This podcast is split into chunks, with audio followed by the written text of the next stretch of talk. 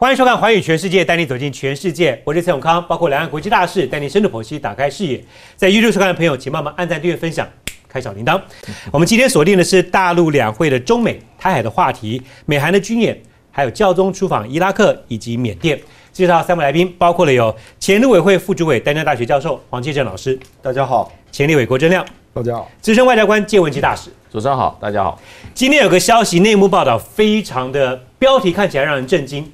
自从一九六七年一三金门空战以来，台海之间最接近战争的一刻，就在两个月前一月份白宫交接时刻。为什么这样的内幕呢？时间往回推，我们节目也讨论过，你一定有印象。当时美国驻联合国的大使 Craft 要到台湾来，都已经报道说对方要上飞机，台湾这边要在松山机场接机了。我印象深刻，当时的新闻台都已经去部署 ACG 连线，结果呢，突然说取消了。后来媒体报道说，因为 Pompeo 去欧洲行取消，所以 Craft 到亚洲来呢也就取消，他们要专心做白宫的交接。我们就想，有那么单纯吗？应该会有很大的一个转变，是外界猜不透的。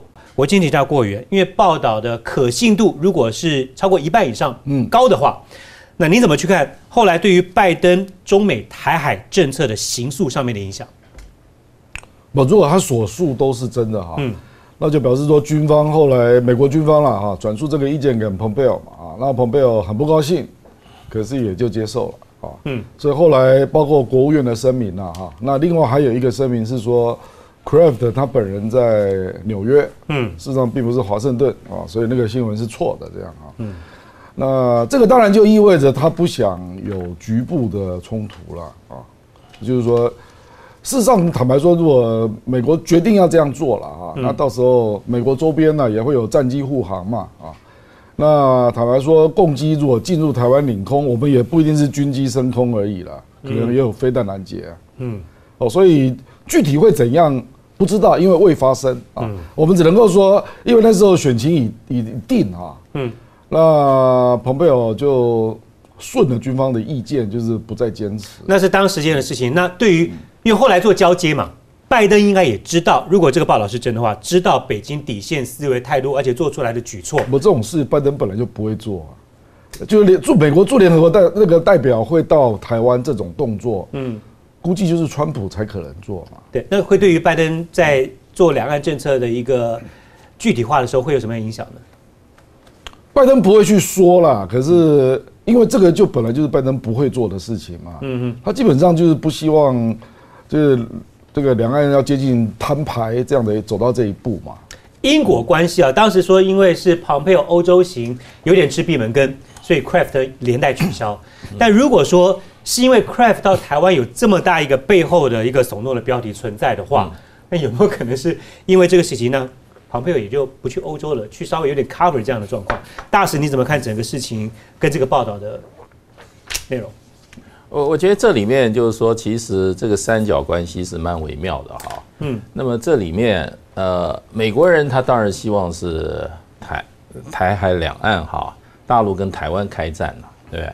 那当然不愿意是美国涉入这场战争啊。嗯，那美国是要挑拨两边打仗。如果今天真今天是矛头的真相针对了美国，或者说真的打起来，我想即使在那个时候已经相当疯狂的 Trump 啊。他还是有他理性的一面，至少他下面这些哈，呃，这些这些幕僚哈，也还会保持理性。嗯，所以这个问题就变成就是说，其实，在那个最后的当头哈，应该是接受国，因为当时这个 Pompeo 要去欧洲很多国家，欧洲都说你来干嘛？你马上下台了，没有任何意义嘛？你你这吹奏一池春水，而且照国际外交惯例都要下台的这个这个这个这个国务卿是没有任何出访的理由嘛？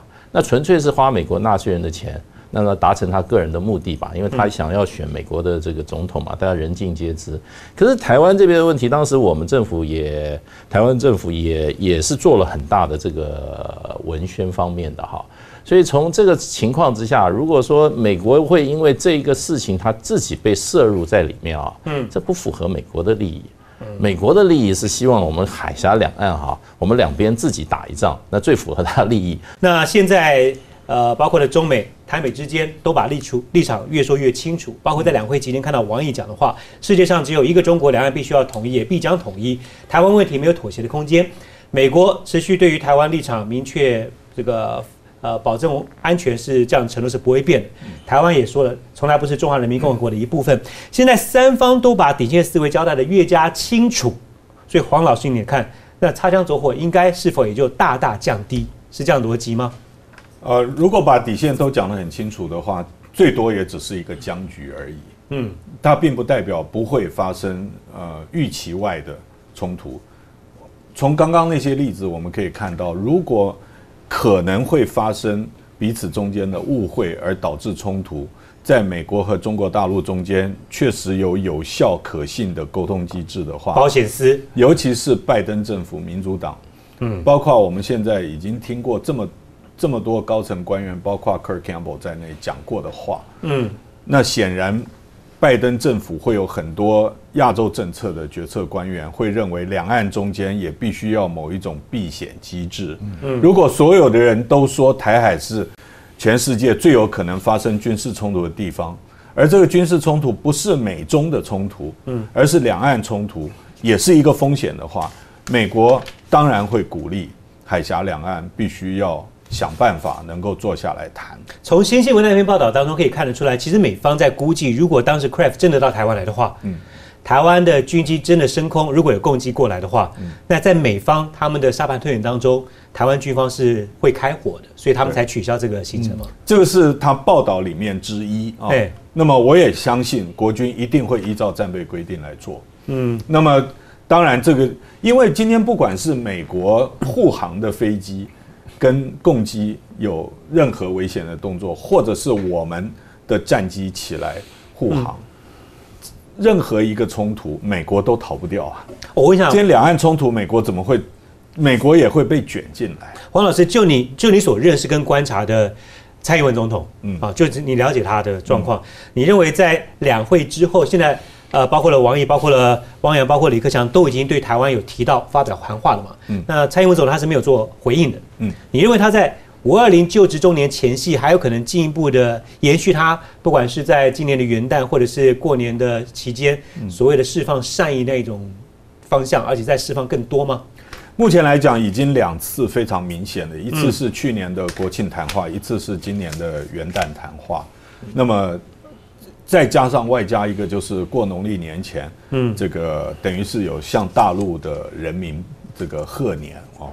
那么当然，呃，大陆人民跟大陆同胞，如果你玩文字学的话，感受还是会不一样。但最起码，对于民进党政府，对蔡总统来讲，已经算是有释放一些软的、比较软的调子。那么大陆目前为止还没有接球的任何的这个感应。嗯，那么尤其是你外长主持的国际记者会，他调子不可能放软嘛。现在看看涉台系统会不会再过一阵子啊，会不会有另外的说法？所以目前来讲的话，双方都是把底线或是狠话啊，统统都讲交代的非常清楚。怎么看？横看竖看，就是通关密语九二共识。如果在两岸当中不是一个交集的话，基本上感觉是没有谈的一个。可能性啊，就外面人来看的话，因为双方都已经把话讲到那么底线了。嗯，国策顾问大佬田宏茂讲说，中美关系在未来的时间当中，就他们这次的这个开的研讨会认为啊，嗯，中美是可能会比较有改善的可能性啊，所以也可以把蔡英文之前对于对岸讲的话当做是事出善意没有错。嗯，那也因此他们认为说，今年两岸如果没有恢复沟通的话，明年台湾有选举，对岸有二十大，所以就更加的困难。嗯，这个研讨会也暗示出来。压力其实，在台湾时间是在大陆，而且就有人问问他说：“那现在民间有没有帮政府去做一个沟通的管道？”看起来也是没有的，大使。对，呃，使不上力吗？田鸿茂他是比较有国际观的，他做过外交部长嘛，而且他在这个对国际事务啊，我想他的理解是比较深刻的。嗯，那么他对于第一个，他一定是先推断，他讲得很清楚，就是说大陆跟美国的关系会改善。那么，尤其在有关台湾问题上，哈，可能会比较走一个和缓的路线，不会像这个 Trump 的时候啊，那是横冲直撞啊，然后它可预测性非常低啊，他认为等于走回到过去的常态啊，所以在这个情况之下啊，那么从某种程度上来讲话，那么现在蔡英文政府啊，像过去哈，那么的可可以运用的机会就少很多了。嗯，那么而且最不好的一个情境就可能哈，那么北京跟这个华府哈对台湾问题先产生一个共识，那么这个共识先出来以后，回过头来就就就透过美方哈。那么台湾就受到一些要促谈的压力，这个其实是最对台湾哈最不好的。你说北京跟华府对于台湾的未来已经有一些某种共识上，呃，一定会谈这个问题的嘛，一定会谈的嘛，因为你看这个，其实这个呃，这个王毅的前两天的记者会，他讲到呃，人家问他跟美国的关系，他一个就拿台湾的问题放出来嘛，对，这是很清楚的。那所以现在。呃，整个发展的话，就是说这个三角关系的话，如果有两边先动起来的话，而台湾这个之外的话，在怎么状况上对台湾有不利？一个消息说，王毅跟杨洁篪要去阿拉斯加见布林肯，这个就是，这就是，这就是我们如果照过去的话，台湾应该稍微担忧跟焦急的吗？对对，呃，我我觉得不好，因为因为事实上在小布希的时候，那个时候事实上我们跟华府的沟通啊。是是少于华府跟这个北京的沟通，而且双方的战略价值哈是有一个存在一个很明显的战略，就是反恐。嗯，那在这情况之下，那我们的台湾的外交是完全处于被动。那现在如果说华府跟北京，你可以看出来，他们现在放出来讯息哈，就不断的在试探，先抛抛弃试探，而且先把底线。这个原则都规划出来，嗯，那么就是一个要要接触的一个一个一个事先的布局了，已经看得很清楚。那么，那么我觉得蔡英文政府现在目前来讲的话，还是很僵化的，在面对这个变局，嗯，那么是等于说从完全失去一个被动，必须要认清楚，就是说今天川普已经不在了。川普过去的那一个整个的大环境不在了，现在一个新的环境，你有什么一个新的思维、新的策略要面临这个新的新的挑新的环境？那这个地方，我我觉得这也是田宏茂哈，以他的这个老练跟他的这个丰富的这个国际事务的经验哈，嗯，他提出来一个很客气的一个哈建议。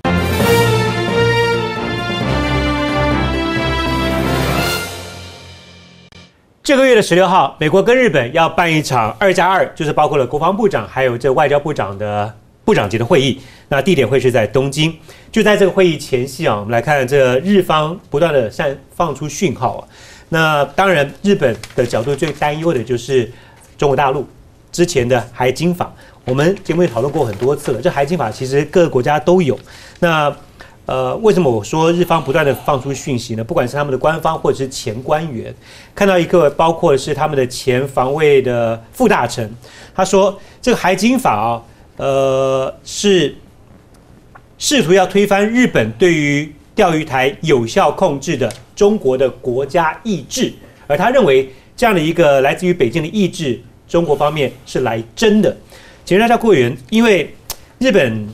从大概半个月前就开始接二连三从海警法出来之后，不断的放出讯息，是真的担忧怕，还是希望不断的这样放出讯息之后，能够换得美方更进一步的实质上面的一个承诺或者是保障？我觉得是真实的啦，真实。这个当然也包括，因为中国把那个海军退役舰转成海警船啊，那都是一万两千吨的，对，那远超过日本的吨位啊，那也包括把武器搬上船只嘛，嗯，那必要时刻可以使用啊。表示他已经准备好了啦，而且你看习近平的讲话，包括要做好作战准备啊，所以我觉得这个就是拉弓啊，只能讲叫拉弓。现在方方面面都在拉弓了啊，好像说我都我准备好了啊。那日本他第一个当然就要先取得美国的理解嘛，所以美国也承诺表态嘛，就说这个这个还是属于这个日本有事范围了，就钓鱼钓鱼钓鱼台的部分啊。嗯。然后也包括他们即将有的演习嘛，啊，甚至还把欧洲的一些船舰也拉进来啊，所以所以我觉得布阵大概已经完成了，嗯，啊，可是就开始丢底线啊，就是说，哎，你只要到什么情况之下，我大概不会诉诸冲突了啊。比如说日本，我们也听到他讲了一个话，他说登岛就可以必然必然开火嘛，啊，嗯，那事实上登岛的几率是零啊，啊，那。那就是说你只要不要登岛，那其他大大家好商量啊，大概是这个意思了啊。所以我是觉得目前给我的感觉了，就是说大家都把那个弓拉满了之后，那接下来确实就像谢大使所讲的，还有我们那个谢正兄讲的，就是你那个你慢慢的那个协调的方案要开始出来了，要开始试探可能的空间呐，否则就变成是呃别人布了局，你只能跟啊。那蔡政府的弓拉了吗？我们拉了，不是说台湾不是 PRC 的一部分吗？那 这个你以前就延续下来没有没有跟马这个你讲的说法攻就是说那个国军做好战备嘛啊，这这一类是一定有的。我觉得我比较担心的是说，你有没有准备要谈的方案嘛？这个才是问题。那我就改问嘛，那蔡政府有准备谈的方案了吗？我目前感受不到，因为如果你不能够去处理，比如说苏贞昌的发言呐、中央社的发言呐、等等，因为这个都是做得到的嘛。至少你要让你的团队一致啊，没错，这个是最口径一致最这。最基这是最最基本的。好，我们再拉回来刚才日本的话题啊，因为十六号这个二加二要登场，当然我相信日方最关注的就是海金法是日本媒体报道篇幅比较大的一块，当然还包括了其他在日本同意美国的军费分摊的比例之后呢，可能进一步的洽谈等等。大使你来看，在部长级会议登场之前，诶其其其实这是拜登政府上台以来、嗯他们的部长出访的第一第站一，次。就给了日本。其实最新的消息，他们这个 Quad 啊，就四边的这个对。谈哈嗯，他的那个高峰会也要就礼拜五要办，十二号视讯，视视讯。嗯。是要办，所以所以现在这个整个的这个看起来，这个日本啊，在整个这个这个东亚的局势里面啊，日本扮一个急先锋的角色。我觉得日本策略是这是这样，因为日本在这个美国大选之前啊，他们很多学者的分析哈，就说啊，拜登上台哈，对日本哈绝对不不会有有 Trump 来的好。所以他们就有一点点，我觉得整个来讲有一点点这种哈，有一种有一种忧虑。嗯，这个忧虑哈，现在显现的就是说，他不断的对美国来逼宫。这个逼宫哈，就是逼着美国要不断的哈对他做出保证或者表明明确的态度那运用什么？运用中国大陆海警船的事，海警的事情啊。事实上，任何国家通过一个海警法是国际事务的常态啊。嗯，那怎么会把它？而且海警本来它上面就是有武装的，它有一个使用武力的规定嘛。嗯，那这个本来该看起来是一个国际事务上常态，为什么日本方面哈一直做了这么强、这么大的回应哈？我觉得是借这个事件哈来逼宫美国。然后把这个事情形容的非常非常的严重，因为美国呃日本一直有一个想法，就是说，你美国制定亚洲政策啊，你要先确定对日政策以后，再去决定你跟其他的国家的关系。哦，这是过去在小布希的时候、a r m y Touch 他们的一贯的理论，就是说，我们美国在东亚应以盟友，以及日本的这个盟友为主，我们先跟日本的关系讲好了，我们再去决定其他的关系。可是现在看起来，拜登这个政府做法，他一直谈他跟大陆的关系，跟中国大陆关系怎么定好，定好了才能决定跟其他的关系。所以这个情况之下，我觉得日本有一点危机意识，所以他现在这些哈。这种非常主动的外交，不断的放话也好，不断的哈表明立场也好，尤其希望把美国哈拖进来哈拉进来啊。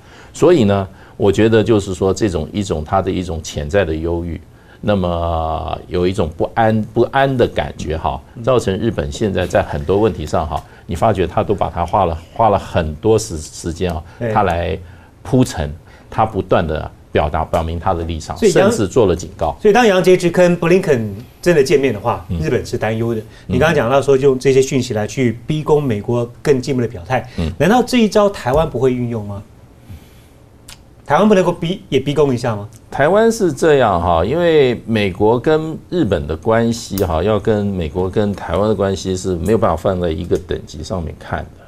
而且事实上，美国从一九七九年跟我们断交以后啊，嗯事实上他那个时候就已经很清楚了，把这个哈在东亚他他这个他他这个这个基本的一个哈战略架构哈就做了更改了。嗯，他当时跟我们断交的时候，三件事啊，断交废约撤军啊，对，这个是完全的一个一个一个一个一个背叛的行为啊。从我们那时候，我正好在当念念当学生，我们都到松山机场去抗议嘛。对，那这个他的所以战略就已经很清楚了。那么台湾在一九七九年以后，我觉得扮演的角色就是美国制衡中国大陆的一个哈一个一个棋子，在一个棋子棋子，而且它这个棋子哈，它使用的程度哈，以不妨碍美国的国家利益为主。那么，而且一定是美国绝对站在主导的，对台湾方面站在主导，而不是对中国大陆做。每到了三四月就是美韩联合军演，从八号开始呢，连续九天。今年疫情的关系，规模缩小，有部分改成电脑兵推。他们定调这是一个防卫性质的军演，当然在北韩的眼中，这还是侵略性的军演哈。是。那美韩军演其实也不是新闻，年年都有。嗯，川普的时候新闻更大，因为什么无敌舰队都要过去。其实，在黄老师你来看，今年从美国换了新政府，从中日的关系这一个多月开始升温，这样的一个国际架构之下去看这个军演，你觉得有什么特别关注点？这个第一个，美国跟美国本来就二加二跟日本就要展开会谈，对不对？然后在回程的时候，有可能在阿拉斯加跟中国大陆的这个外长王毅碰面。呃，在我们再回顾一下，就是在拜登在除夕啊跑去五角大厦的时候，说我给你四个月的时间去评估对中国大陆的整体的政策。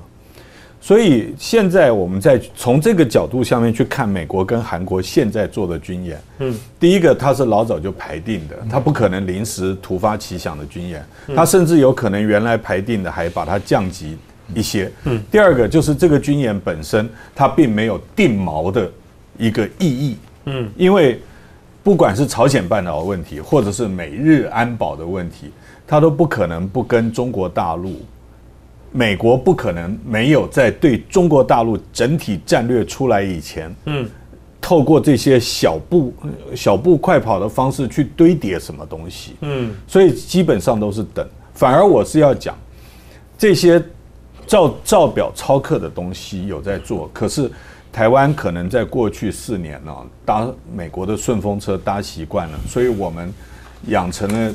过度被动的一种心态，也就是说，我们配合，反正美国会带头，嗯，我们跟就没有问题。问题是现在换成拜登政府以后，嗯。台湾，如果我们知道美国国防部四个月以后到今年六月，六月多七月，哎，会有整体对中的策略。嗯，我们是要等到六月以后，等到它印出来以后，我们再去问你这个是什么意思，还是现在就要跟美国国防部多有沟通？另外一个就是。美国要王毅要跟布林肯见面，并不表示将来杨洁篪不会跟 Sullivan 见面嘛？嗯，对不对？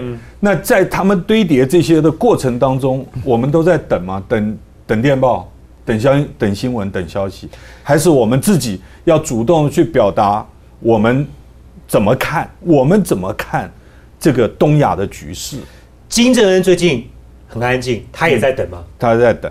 他在等，对，他在等，因为因为你确实是今天美中关系，它没有一个定锚性的这个文件或者是大原则出来的话，嗯，确实是会有一些让大家捉摸不定的，嗯，那我我个人觉得就是说，台湾在这一方面不能够被动，被动就美中谈完了以后，然后你再决定你到底要跟大陆是什么关系，要不要再。呃，递橄榄枝要不要再放软掉？不过就蔡政府的角度立场，他已经从元旦除夕都在动了，只是对方没有接球啊。对，但是那个是，与其说是放软调给北京，其实大部分的效果是在跟华盛顿讲说我已经放软了，我没有不要谈，是不是？好，其实呃，这是美韩军演呢，大家也在关注他们的军方会怎么合作啊，规模变小之外。在川普时代，其实韩国对于军费的分摊跟川普是好几次僵住的。韩国当时我记得愿意增加十三趴，快到十亿，川普要五十亿，多了百分之四百，根本没得谈。现在呢，呃，拜登一上台之后，OK 了，已经对于军费分摊呢达成了协议，而且在时间往前推一点，日本它也没有加价，也就是十九亿，所以日本跟韩国。今年很快在前面就已经把所有跟美军分摊的费用部分都搞定了。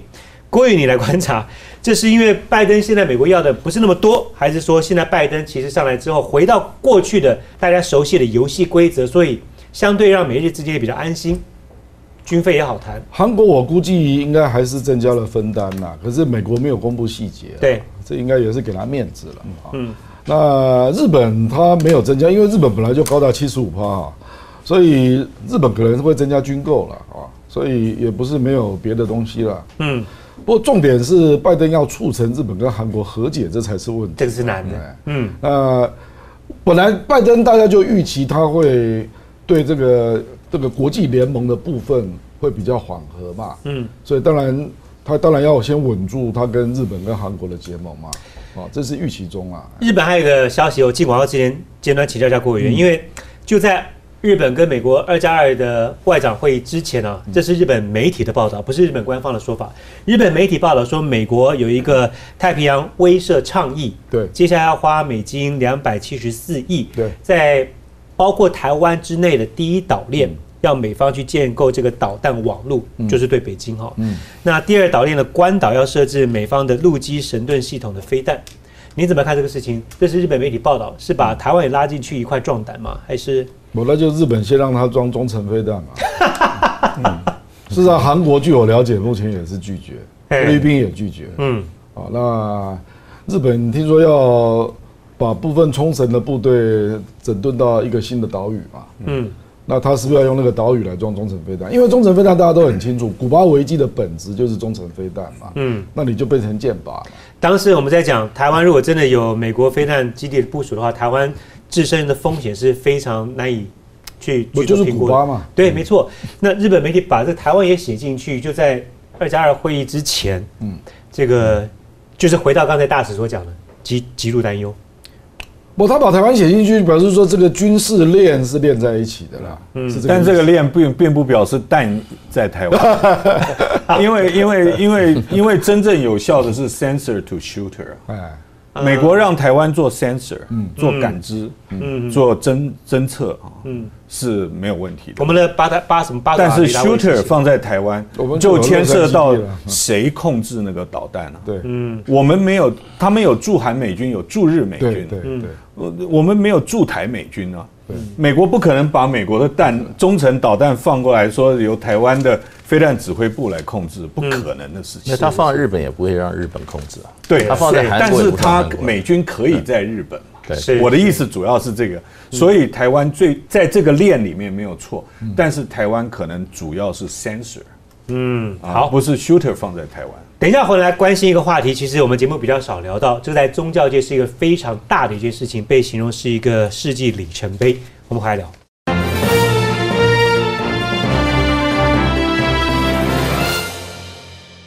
教宗方济各，他成为第一位访问伊拉克的教宗，而且当地呢还见到了伊斯兰教什叶派的最高领袖西斯塔尼，这被宗教界认为是一个现代的宗教里程碑。教宗是把这个会面定义是兄弟情谊跟希望。那呃，伊斯兰教的西斯塔尼呢，他也说了，基督徒在伊拉克境内应该跟一般人民一样，也有着生活跟平安的权利。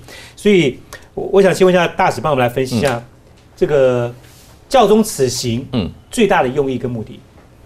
当然还是宗教的目的啦。嗯，我想这个当然也得到各方的欢迎。嗯，这蛮重要的。其实，呃，这个方济各教宗啊，他非常喜欢到各个地方去访问。那么当然有他的宗教目的啊。那么也不是每个地方他都可以去的。那现在这次的这个去这个伊拉克，我倒觉得，除了教宗他的声望哈得到了这个肯定哈。因为它是散播这个和平、哈包容、和解、包容这样子的一个正面的讯息啊。那么，另外一方面，我倒觉得现在的伊拉克政府啊，倒是一个很大的赢家。因为我看这个美国的媒体在报道这个时候，那个记者啊，他感觉非常非常的振奋。他说，七年前我到这个伊拉克首都的时候啊，那个时候伊拉克一团乱局，我是站在哈。离这个市中心啊，不晓多远的地方啊，我都还进不去。他这次到伊拉克来啊，发觉啊，整个整个环境哈，整个国家是处于一个和平、一个和谐一个状态，而且伊拉克还欢迎了跟他们一个主要宗教哈不太相同的一个宗教领袖来。那么这个对伊拉克整个哈现在把它的现状呈现于世人的眼睛哈眼中，以及哈把人家这个世界重新认识伊拉克。过去伊拉克认为是一个宗教非常极端的一个国家，嗯，在这个时候他欢迎了这个教宗去这个伊拉克访问啊，而且我看是整个的欢迎这个过程中哈是井井有序，而且给予教宗非常好的一个接待。那么当然的高潮，当然还就是跟伊斯兰伊斯兰这个什叶派的最高宗教领袖。现在的政府是这个什叶派的什叶派在掌权，其实这个北部大部分是逊尼派。嗯，所以伊拉克他这一次什叶派领袖又出来跟这个已经也是也是九十高龄了吧，非非常高龄。那么跟这个方济各 教宗哈两个对谈，而且最后发出来的讯息啊，那的。我想整个国际社会是一片掌声，所以这一次整个看起来，借着教宗到伊拉克访问，我觉得获益最大反而是伊拉克，因为它传递出一个第一个，现在的伊拉克是一个和平的伊拉克，是一个在各方面包括宗教都表示出一个宽容的一个政府。那么这个时候。他如果把他这样子一个正面的国际形象形塑出来以后啊，在目前中东这个正要走向乱局的时候，我觉得对伊拉克是非常有利的。这个要给伊拉克的现在的政府的领导人啊，我觉得给他们一个很高的评价。伊拉克获得了正面形象的提升，嗯，那这次交通也希望能够到当地去安慰很多受迫害的天主教、基督教这些呃教友。是，你你认为这趟行真的能够达到？因为宗教的仇恨是千年难解，对对，这一场世纪对话，你怎么样能对于这个仇恨会降低吗？其实我们稍微把历史看久一点，其实这个中东地区哈，它是一个宗教非常多元化的一个一个一个社会。我们认为它都是穆斯林，其实不是，其实它有基督教，对不对？还有甚至一下甚至其他种，你要记住，在英国人、欧洲人的势力进去的时候，他们都是和平相处的。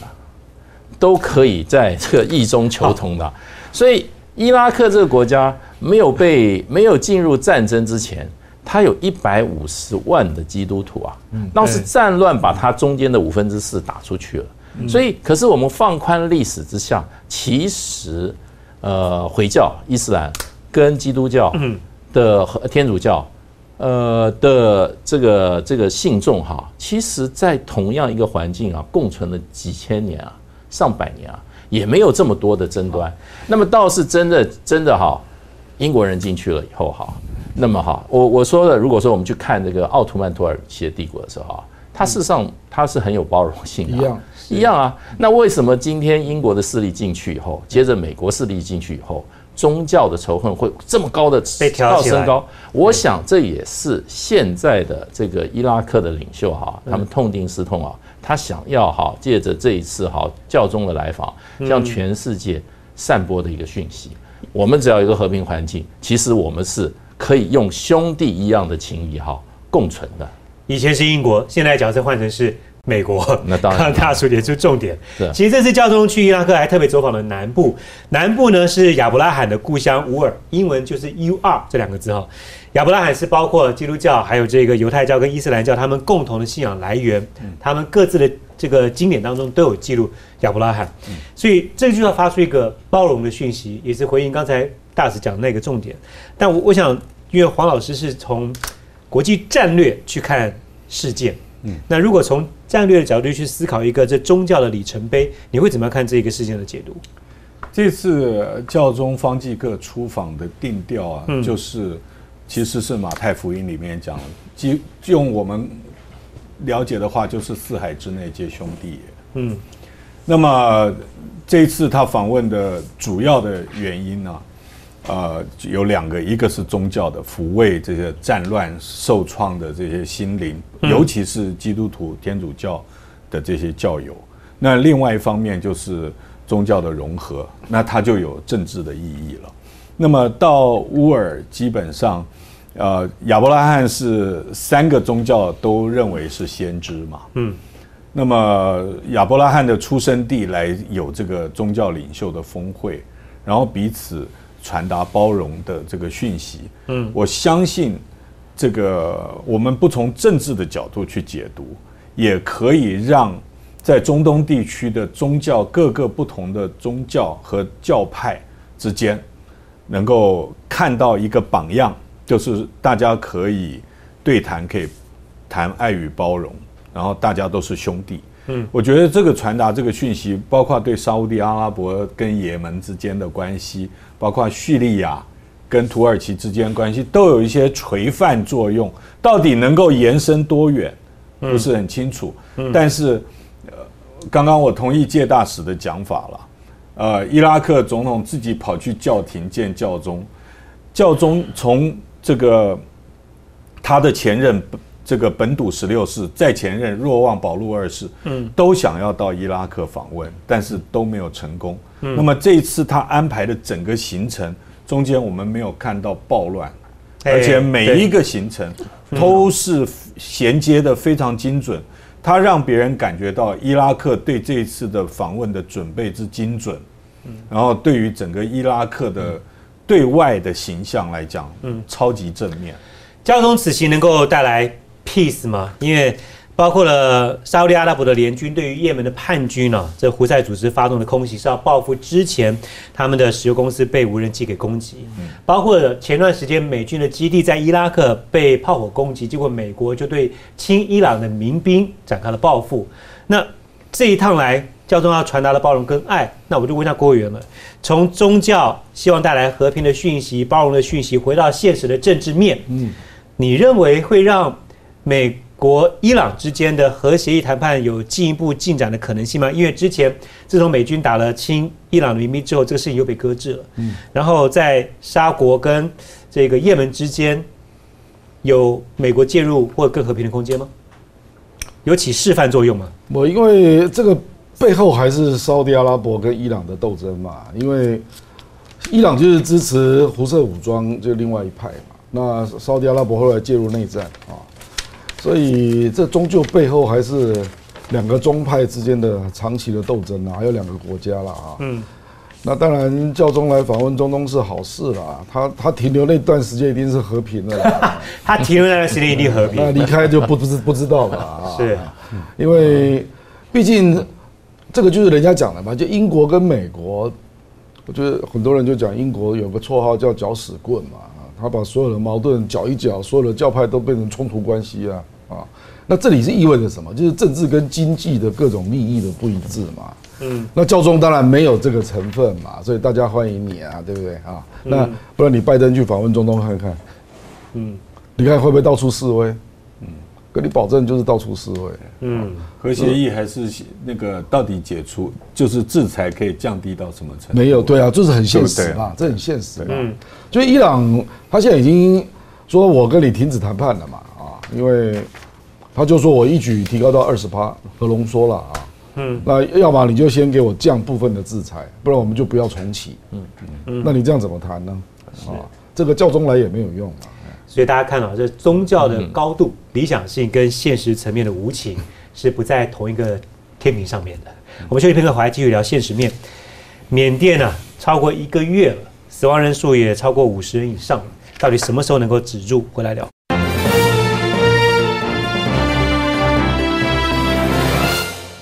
根据联合国公布的数字啊，缅甸从二月到现在，军方的正面已经超过五十人死亡，一千八百多人被捕。当然，这数字可能都还有些黑的没有浮现出来的。最新的状况是这个，呃，缅甸当地是现在有宵禁，但是民众现在晚上也挑战这个宵禁啊，依旧又是上街去抗议。当然，军方后来就逐户去搜索，还继续要准备要发生的场面是缅甸的民众要串联大罢工，延烧一个多月，而且看起来是没有暂停的迹象。郭远，你认为军政府他？我相信军政府应该也有自己的时间表了，他也希望某种程度上必须要停住，但怎么样收拾残局呢？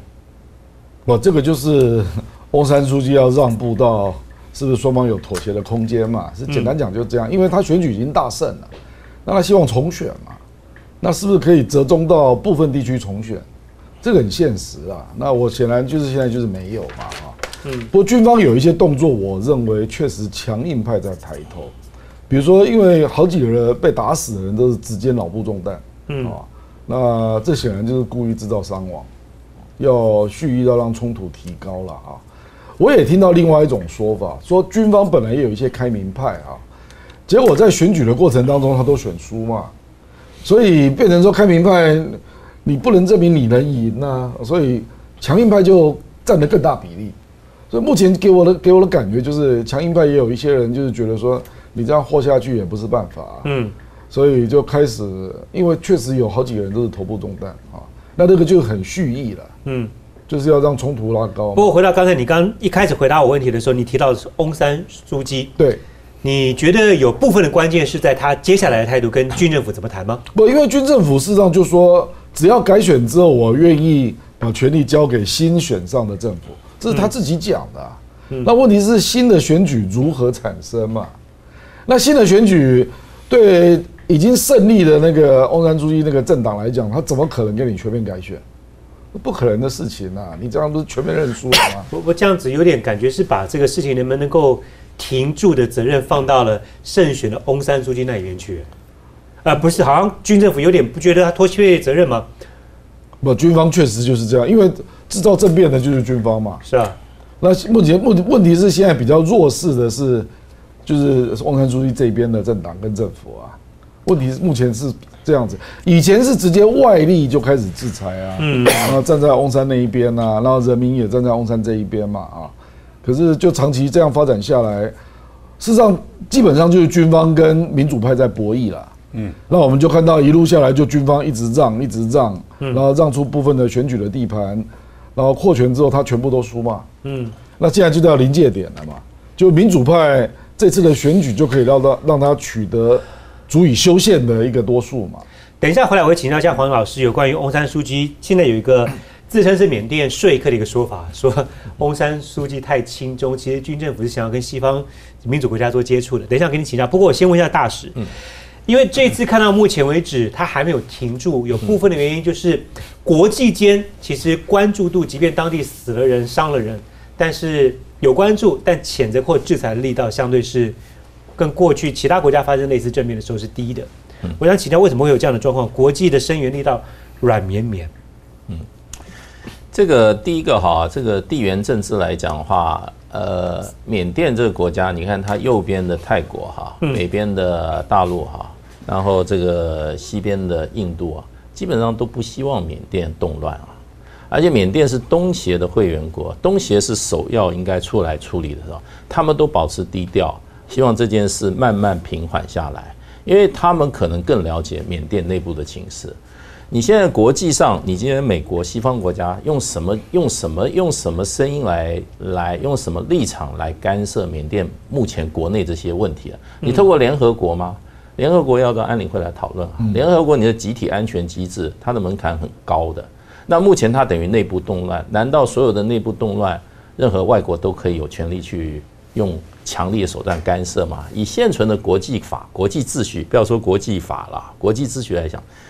并没有给予任何这个国家哈可以直接哈去去插手的。美国会去插手，只有他自己的后门啊，门罗主义啊。而且他在这个中东，因为他有石油的利益，今天缅甸这个利益并没有那么强烈。除非它对美国来讲，严重到变成人道危机了。人道危机大规模的存哎在。可是他，可是缅甸的这个国家，你要知道，它独立以后啊，它就战乱没有停过的啊。它军方为什么可以长期掌权？因为缅甸是一个多民族国家。它这个缅族哈，要维持它边周边的这些要少数民族哈，对它这个国家的向心力，维持它的领土完整。缅甸的军方过去都是用强硬的手段，所以缅甸军方只手段一直是很强硬的。那目前这个为目前这个情况啊，那么缅甸军方啊，你可以看出来，他在不断的提高他哈，嗯，他用这个军事镇压的手段。嗯那我想很多人在看这个问题的时候啊，都认为哈，现在如果再有更多的刺激的话，这个伤亡只可能会增加，不会往下跌，不会放软。不会放软所以你看啊哈，如果缅甸真的乱的话，大批难民进到哪？进到泰国，进到哪？进到这个，进到印度，进到中国大陆，那谁来解决？那到那个时候就会。被处理了吗？如果到那个变成难民问题是整个中南半岛或者是周边国家的一个包袱的话，就有可能被处理了。我觉得那个时候，先是周边国家会采取比较强硬的立场。嗯目前周边国家还是希望不要继续刺不，你。看那个果敢就介入了嘛，因为一堆人跑去中国大陆啊，那中国就下来跟缅甸军方谈，马上。我跟因为因为你把这个局，你现在就大家都希望你这个局势慢慢稳定下来，而不希望升高。嗯，可是你不断在它这个两边中间哈，你去你现在明确只支持一方的话哈，那事实上你等于说让这个冲突哈会继续往上走。那么，所以我觉得其他像这个大陆哈，甚至这个还有东协国家都提出来，希望他们啊用和平方式。那么也有很多，事实上也有很多穿梭的外交，我觉得目前都已经在进行了。嗯，只是西方的媒体啊，那么不断的把这件事情啊，不断的不断的在这个哈，把它这个渲染啊，把这个事情啊，其实我们我们有一句话就是说，你到底是来救火了，还是来提油救火的？你提的是水还是油？你如果提的是油的话，哈，那你就不是来救火的，你就希望这件事情闹大嘛。我想，因为他今天出现问题的话，西方觉得，那你你这个地方乱，对我可能是个机会啊。他 我我是不太相信他们讲的那么多崇高的理由啦，后面有他的战略利益啦。那可是真正不希望他乱的国家，都是他周边的国家。是那我觉得这些周边国家哈，了解缅甸过去哈，呃，一段它近代历史的话哈，都会，我觉得他们都用都在用最有效、最有智慧的方法，希望平息这次争端，因为符合周边国家的利益。我刚刚回应一下，刚刚大使讲的这个军方动作只会更硬，嗯，没有软的迹象跟可能性。嗯，还记得一开始的时候他们是断网路嘛，嗯，现在直接把媒体撤照，对，所以他控制言论或者控制新闻是手段不断在加强。一开始是用塑胶子弹，现在是真枪实弹，等等。那回到刚才要跟黄老师请教的，因为军方缅甸的军方一开始这个事情发生的时候，中方的谴责力道其实一直保持比较保守一些。那现在还传出一个说法是，缅甸的军方他们认为是翁山书记太亲中。他们军方想要跟西方国家改善关系，所以如果事情告一个段落的时候呢，他们也要退场，然后让西方国家能够呃势力介入，他们想要跟中方保持一定的距离。这个时间点跟北京做一个切割的政治上面的一个讯号跟宣传是用意何在？说实话，如果是把缅甸军方跟翁山书记放在同一个秤上面，说哪一个比跟中国联系比较多，当然是缅甸军方了。怎么会是翁山书记对？所以说如果政府这个意思是什么意思？如果是西方的话，当然是翁山书记跟西方联系比较多。这种 accusation 就是这种这种提法，嗯，好像比赛啊看是谁比较轻松啊。就是缅甸的军方，嗯，其实翁山书记有没有跟王毅拍照？双方其实翁山书记是因为他找不到外面的去缅甸投资足够的资源，他希望能够让中国大陆的他要改善缅甸经济，他必须要有外资，所以他去跟中国大陆交往。他希望改善经济的，还有这次选举的胜选，改善人民生活胜选以后修宪。因为今天翁山书记今天不管外力有没有介入，翁山书记他如果还要在缅甸有一席之地的话，嗯他只有一条路，就是跟军方达到某一个妥协的平衡点嘛。嗯嗯那现在所有外面可以帮忙的是让翁山书记不要被整个军方把那个平衡点压到民主的力量全部都没有生存的空间。嗯，那所以这一个这一个翁山书记跟军方是根深蒂固的，所以你不可能它是个体制，对他你不能铲除。对，那那我刚刚回答问题，我的开始就是要问，那缅甸的军方这样的一个动作，释放这样的讯号，要切割跟中方，最主要目的是什么？我觉得只是一个很廉价的。这个从我们这廉价的说法。政治